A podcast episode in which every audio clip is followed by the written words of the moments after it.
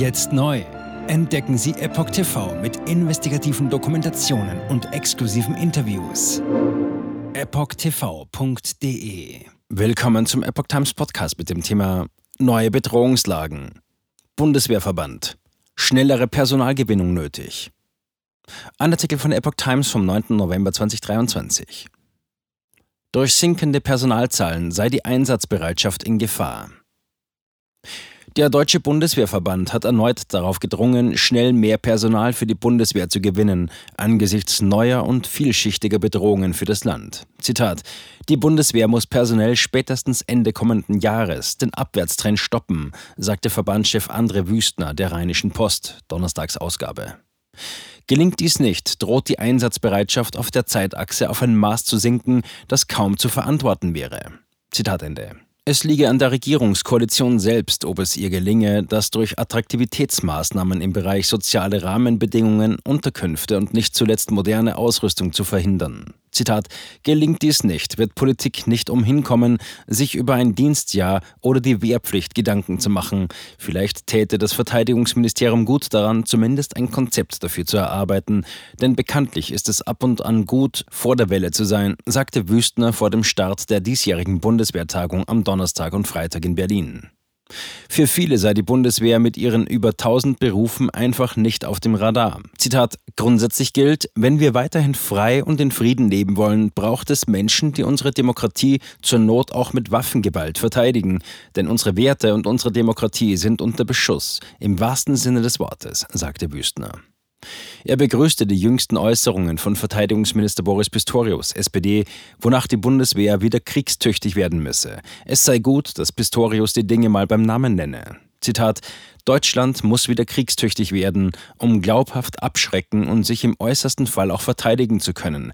Nebenbei, wer nicht will, dass die Bundeswehr wieder kriegstüchtig werden soll, der möge sogleich auf eine Zukunft in Freiheit, Recht und Frieden verzichten, sagte Wüstner.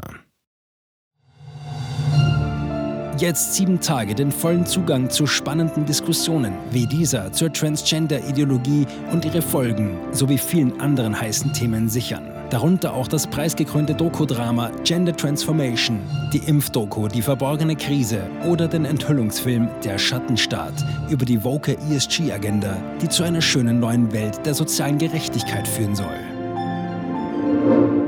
EpochTV.de Transgender. Wird als sehr cool dargestellt durch die Medien, durch TikTok, Reddit, Tumblr, Instagram, Facebook, Twitter, durch ihre Spiele in den Filmen. Warum tun sie das alle gleichzeitig? Ich war 15 Jahre lang Lehrerin an einer öffentlichen Schule. Unsere öffentlichen Schulen haben sich verändert. Vor fünf Jahren gab es keine Schüler, die sich als nicht-binär identifizierten. Wir wussten noch nicht einmal, was Genderfluid war. Wenn ich mit einer Person darüber sprechen würde, warum sie glaubt, im falschen Körper zu sein, meine Zulassung wäre in Gefahr. Ich sagte der Therapeutin, ich könnte vielleicht transgender sein, wüsste es nicht genau und bräuchte Hilfe. Er bestätigte mich sofort. Sie bestätigte sofort, dass ich eine Transgender-Frau bin. Diesen Kindern werden gleich nach der ersten Sitzung Pubertätsblocker verschrieben oder sie werden einfach durch die Operationen gejagt. Und dann habe ich mich schlecht gefühlt, müde und erschöpft. Ich fühlte, meine Mutter sagte, ich war kreidebleich. In fast allen Lebensbereichen meines Lebens war ich einfach nicht mehr funktionstüchtig. Ich erfuhr, dass ich nur noch zwei Wochen zu leben hatte. Meine Tochter hatte Schmerzen. Sie weinte, konnte nicht schlafen, sich nicht konzentrieren, nachdem sie diese Hormone einnahm. Die Behauptung, dass Pubertätsblocker reversibel sind, ist eine Lüge. Sie hemmen tatsächlich die Entwicklung. Ärzte werden nicht den Mut haben, sich zu äußern. Nur wenige von uns tun es. Denn wenn sie einer sehr großen medizinischen Organisation angehören, wäre ihr Arbeitsplatz in Gefahr.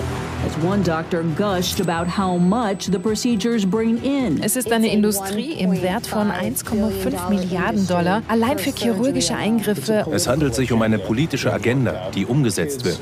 Und Kinder sind hier Versuchspersonen. Wenn man in diesem Land nach etwas suchen will, muss man dem Geld folgen denn es wird einem immer die Wahrheit sagen.